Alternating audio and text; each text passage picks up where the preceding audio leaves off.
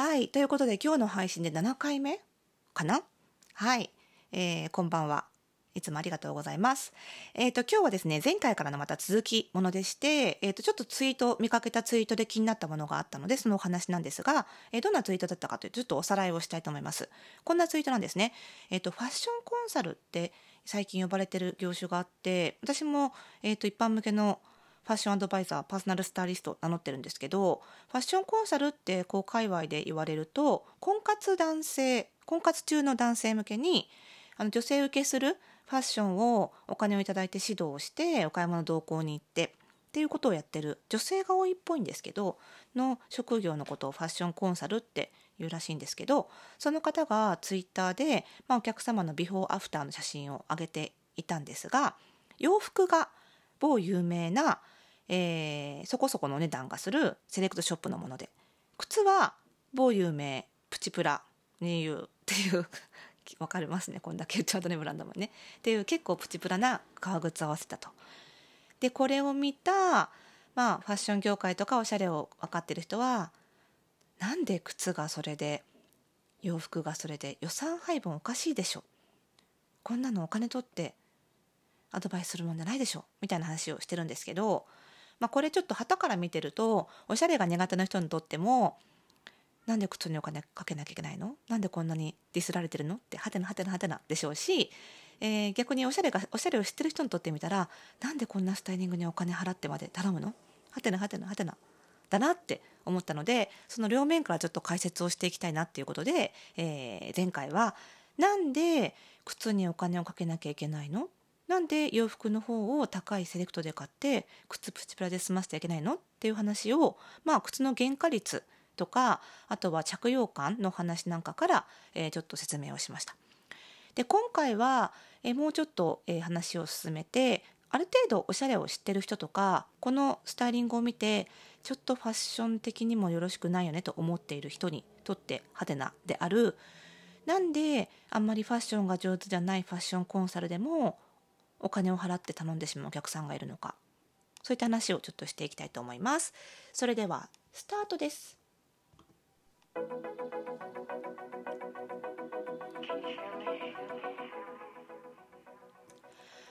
はい。ということで、まあ、あのいろんなファッションコンサルさんもちろんいらっしゃると思うんですけどもあのその個人向けにねあのファッションコンサルだけじゃないですねパーソナルスタイリストみたいな私が名乗ってるような職業やってる業界の中にもそうですしイメージコンサルタントにもそうですしやはりそのファッションを正直しっかり、えー理論として体系立てて学んでない人が多い多いとまではないかないるのは現実としてあります。えーこの辺りは別に美容師さんとかと違って国家資格ではないのでやっぱり名乗ってしまえば誰でもできるんですよね。はい。あ、やばい、今日の 番組タイトル全然言ってなかったから、初めて聞いた人、はあって思ったよね。もういいや、このまま続けちゃうね、番組。はい、この番組は、おしゃれの呪いを解くラジオという番組でございます。はい、えっ、と、この番組ではですね、えっ、と、私、パーソナルスタイリスト、日本服装心理学協会代表理事の久野里沙が、まあ、こんなことを話してます。すいません。はい、で続きなんですけど、えーとまあ、そういうふうにファッションがしっかり、えー理論として入ってない、えーコンサルタントアドバイザーはやっぱりいるわけです。それは美容師と違って国家資格があるわけではなくて名乗ってしまえばでお客様が集められれば、えー誰でも開業できてしまうからなんですよね。でもじゃあ国家資格があったらこういうことってないかっていうとなんかこういう構図って結構どの業界にも私あるなって思っていて特に最近思っているのは、えーとまあ、最近ね新型コロナウイルスとかすごく蔓延してしまっているのでその関係の報道とかツイートとか見る機会が多くなっているのでどうしても目についてしまうんですけどもお医者さんもそうだと思うんですよ。国家資格取ってるからって言ってみんなが、うん、理論的に裏付けの取れた正しいことを正しいことしか言わないお医者さんがいるいない、うん、ん正しいことを言わないお医者さんがいないかって言ったらそうじゃないですよね。やっぱりその裏付けがない、まあ、よくとんでも医者とかねとんでも医学とか言いますけれども裏付けのない、えー全然効くっていうこう証拠が取れてないエビデンスがない薬を勧めてるお医者さんもいたりしますしそしてそれに騙されてしまう人もいますよね。まあそんな風に決して正しい理論だけが人を引きつけるわけじゃないっていうことはどの業界にもあると思うんです。でそういう問題が起こった時にその中にいる人え今回の場合には私まさに個人向けにアドバイスをしている立場なのでその中の人なんですよね。が何を考えなきゃいけないかっていうともちろん自分自身はしっかり勉強をして、えー、理論にのっとった、えー、スタイリングを提供していくってことはもちろんなんですね。やっぱり理論にのっとったスタイリングをしてないとこういうふうにおしゃれを知ってる人にとったらから見たらおかしいスタイリングになるわけですよ。それは結局は誰が損するかというとお客様ですよね。お客様は理論を知らないわけですから知らないのに知らずに自分が変な格好をしててでそれが見る人から見れば分かっているっていう状態はやっぱり避けなければならないですよね。ですので、えー、お客様が、えー、ファッション的におしゃれであることを望んでるか否かは別として本当にお客様のニーズを満たしつつやはりファッション理論を満たした、えー、しっかりとしたプロとしてのスタイリングを提供しなきゃいけないというのは前提としてあると思います。でもその理論が正しければお客様が来てくれてお客様の悩みを解決できるかっていうとやっぱ決してそうじゃないんですよね。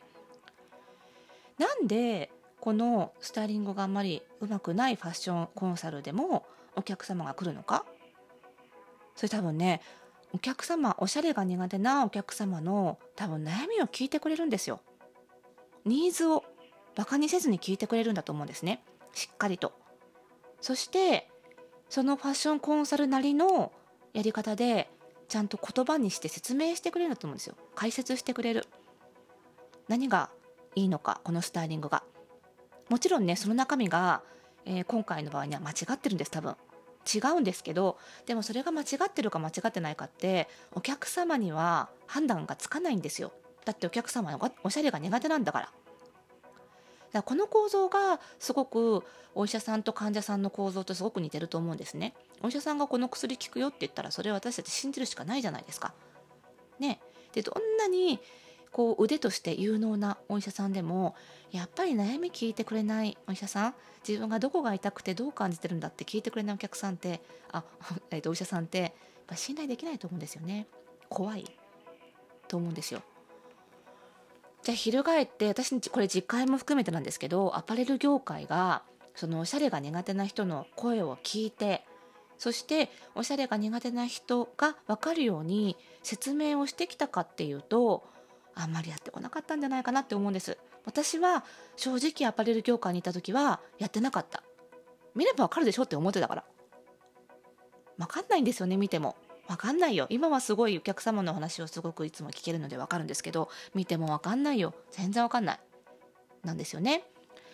ですし例えばさっきの値段の話ですよね。この前の、え、配信でしましたがなんで靴にお金をかけなきゃいけないのか。私が言ったようなこと。聞いたことなかったって人多いと思うんですよね。なんで靴にお金をかけたらどんなリターンがあるのか。服にお金をかけるより靴にお金をかけた方がどれくらいリターンが上がるのか。ですよね。でこれもねなんでかわかんないんですけどアパレル業界ってあんまりお金のことに触れちゃ野暮みたいなところも結構あって特にこう販売の世界でね。例えば私某百貨店で、あのー、個人向けの VIP のお客様を対応するあのお仕事を外部スタイリストとして依頼されてお手伝いすること結構あるんですよ。でまあ相手が VIP だからねそういうところそういう VIP だからっていうのもあるのかもしれないんですけども百貨店の販売員さんはそのお客様に例えばスーツをお見立てする時とかもちろん靴もそうですけどお見立てする時に予算を面と向かってはっきり聞かないんですよね。えじゃあどうするんですか？って聞いたら着てるものとか靴から推測するって言うんです。でそれどうかなって思うんですよね 正直。